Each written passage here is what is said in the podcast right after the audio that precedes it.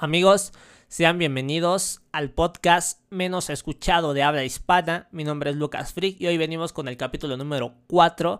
Y en esta ocasión vamos a estar platicando sobre el libro titulado Las siete leyes espirituales de los superhéroes. Es un libro escrito por el autor Deepak Chopra.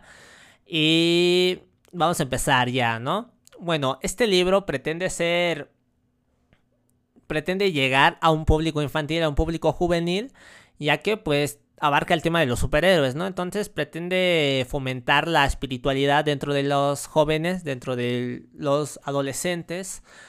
Y, y hasta ahí todo bien, ¿no? Mi única queja con este libro sería la forma en que está redactado, ya que el autor pues utiliza un lenguaje un poco complejo, un poco avanzado para su público objetivo ya que pues es un público inexperto que no está adentrado en este tema espiritual, no conoce muchos conceptos, no está tan adentrado en, en todo lo que puede llegar a ser un tema espiritual, como lo puede ser la, el karma, eh, como lo puede ser la meditación, la respiración, la conexión con nuestro yo interno y cosas así que pues pueden sacar un poco de onda al principio a los jóvenes, a los adolescentes.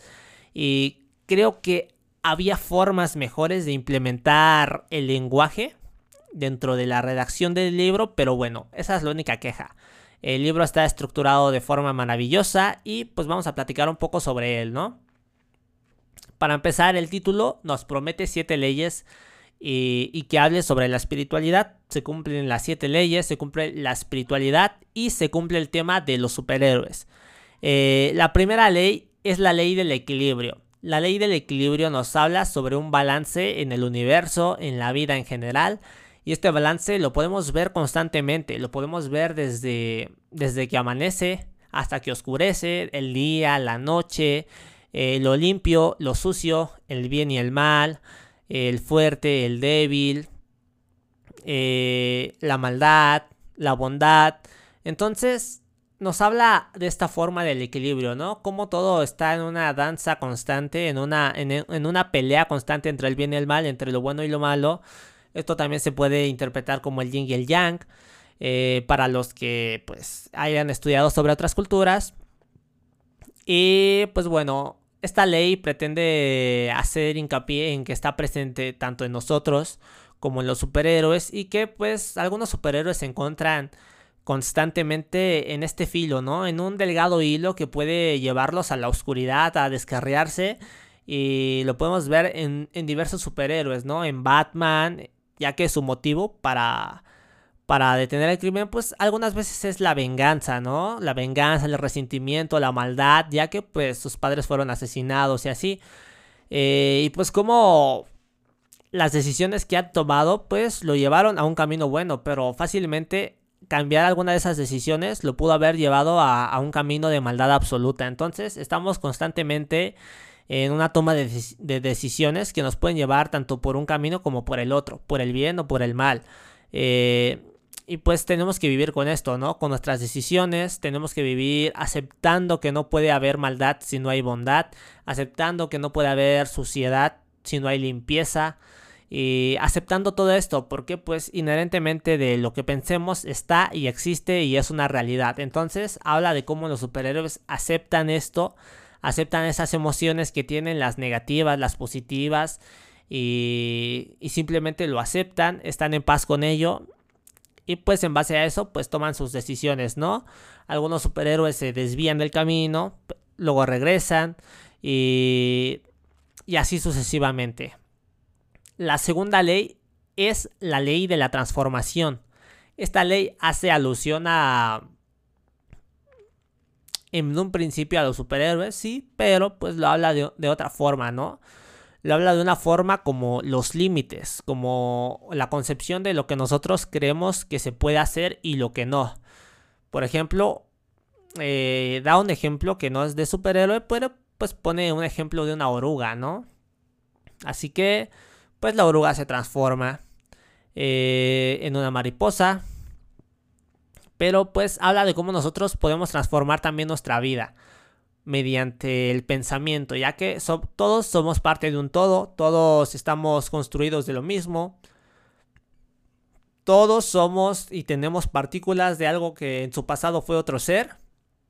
Y pues habla de esto, ¿no? Habla de cómo debemos romper nuestros límites, cómo al romper nuestros límites, al deshacernos de esas ideas que tenemos arraigadas en, nuestra mentalidad, podemos tener acceso a cosas que creíamos imposibles en su momento.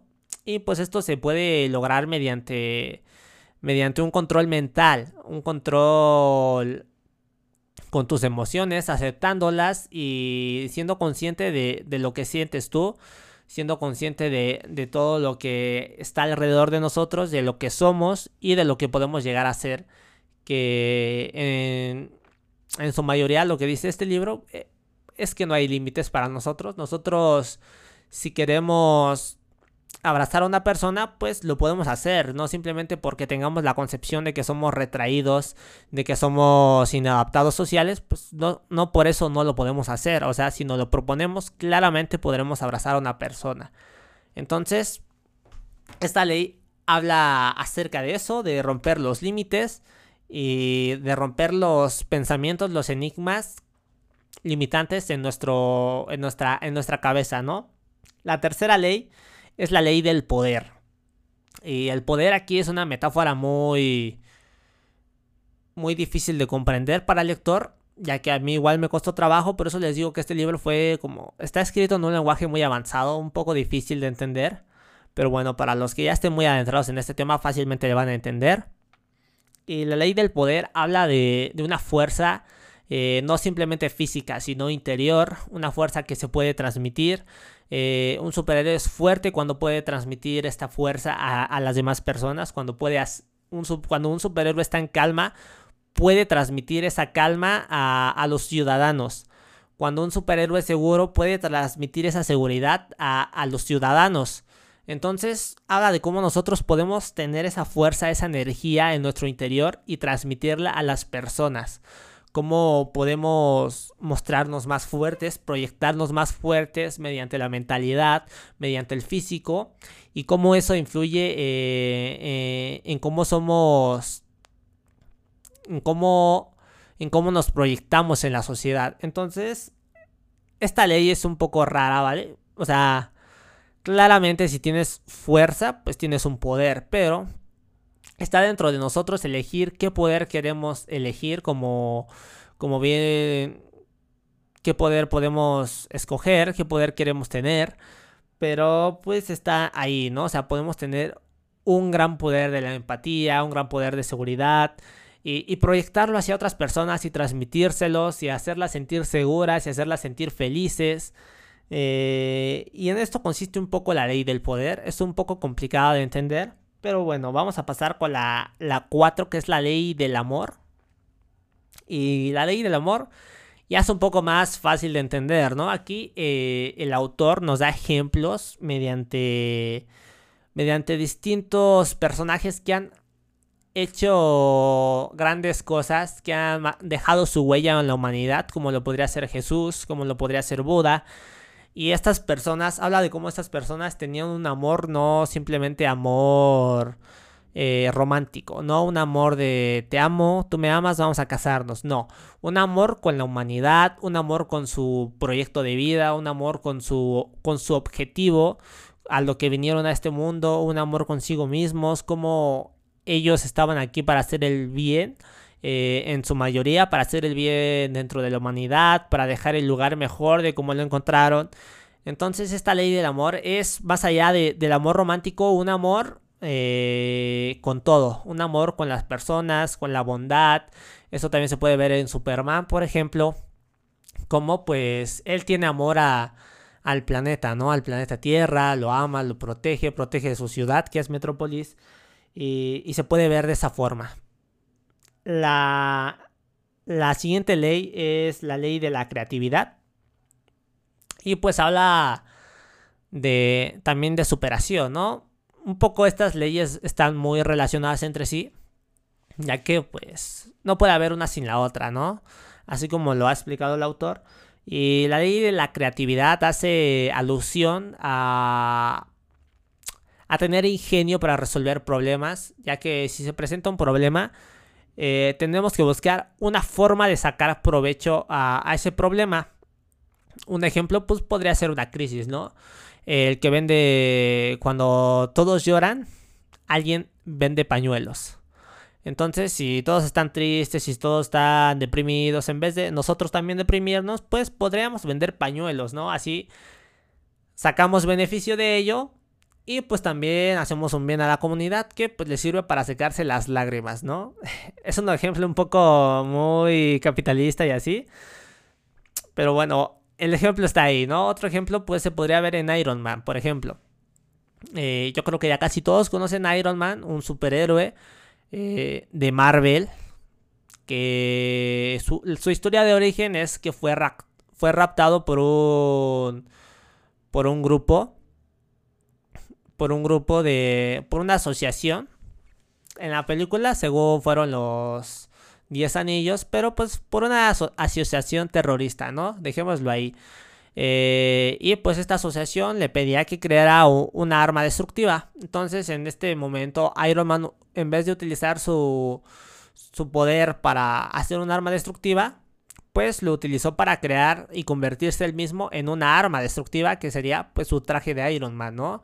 Su traje de superhéroe y pues eso eso sería su comienzo y una forma de solucionar su problema, de escapar también de esos terroristas ya que lo tenían secuestrado, pues escapó mediante este traje. En vez de hacer lo que ellos dijeron,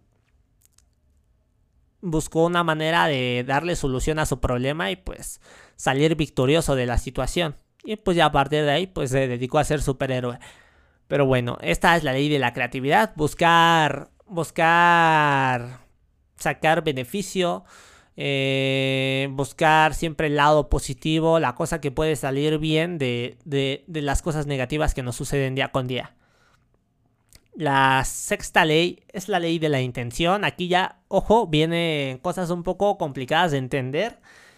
Y pues bueno, la ley de la intención nos habla de cómo todo tiene una intención, ¿no? Todo lo que hacemos viene mediante una intención, una una una pulsión animal instintiva, algo que pues no está dentro de nosotros controlarlo, pero pues existe. Existe y no hay algo que podamos hacer, simplemente hacernos más conscientes de por qué hacemos lo que hacemos y pues intentar llegar un poco al fondo de eso, ¿no? Eh, estas cosas pues se pueden ver simplemente con el día con día, o sea, simplemente por qué nos levantamos, por qué tenemos que dormir, cómo sabe nuestro cuerpo cuando tenemos que dormir, eh, cuándo sabe nuestro cuerpo que tenemos que activar nuestros reflejos, ¿no? Supongamos que nos lanzan una piedra, ¿cómo nuestro cuerpo sabe que tiene que, que esquivar eso? ¿Cómo sabemos que queremos caminar, cómo sabemos que queremos hablar, cuál es el origen de esas intenciones, la intención de socializar, la intención de tener una pareja, la intención de, ayudar a la gente, la intención de hacer algo bueno por la humanidad, la intención de ir al trabajo. Todo, todo está hecho a base de intenciones. Entonces, simplemente hay que hacernos más conscientes de las intenciones que tenemos, de por qué hacemos lo que hacemos y pues ser conscientes de la intención que tenemos al momento de realizar las cosas. Y ya, para finalizar, la, última lección, la última ley más bien, es la ley de la trascendencia. Esta ley ya está un poco más complicada de entender y radica en, en un concepto del que todos somos, para empezar, todos somos lo mismo. Lo mismo, todos estamos hechos a base de lo mismo, todos formamos parte de un todo, todos somos un todo y pues esta trascendencia está está un poco complicado de entender este tema de la trascendencia, pero habla de cómo pues podemos dejar huella, dejar algo por lo que nos puedan recordar, eh, hacer algo bien para no simplemente para nosotros, sino también para la humanidad y, y trascender, ¿no? Trascender el tiempo, trascender la historia, dejar huellas así como los grandes mesías lo han hecho, que pues han sido Jesús, Buda, grandes personajes que pues han, han trascendido sus historias a lo largo de los tiempos. Entonces, un poco de eso habla la trascendencia, de cómo la existencia está ligada a, nosotros mismos y pues simplemente estamos aquí, ¿no? Estamos aquí, hay que estar aquí y hay que seguir trascendiendo. Esto se puede fomentar mediante meditación. Y es muy complicado esta última ley de entender, pero ahí está. Ahí está. Y bueno, este libro finaliza con estas siete leyes y como un plus tiene un apartado que habla sobre cómo activar nuestro cerebro. Y el cerebro lo podemos activar de diversas formas. Lo podemos activar mediante ejercicio, mediante meditación, mediante la yoga, mediante diversos, diversas actividades que vienen enlistadas en el libro. Hay bastantes. Al final también tiene como que un mini repaso de las leyes y de cómo puedes aprovechar cada ley ejercicios prácticos que puedes implementar, como lo es una meditación. Y bueno, un libro recomendado, sí, eh, para principiantes no.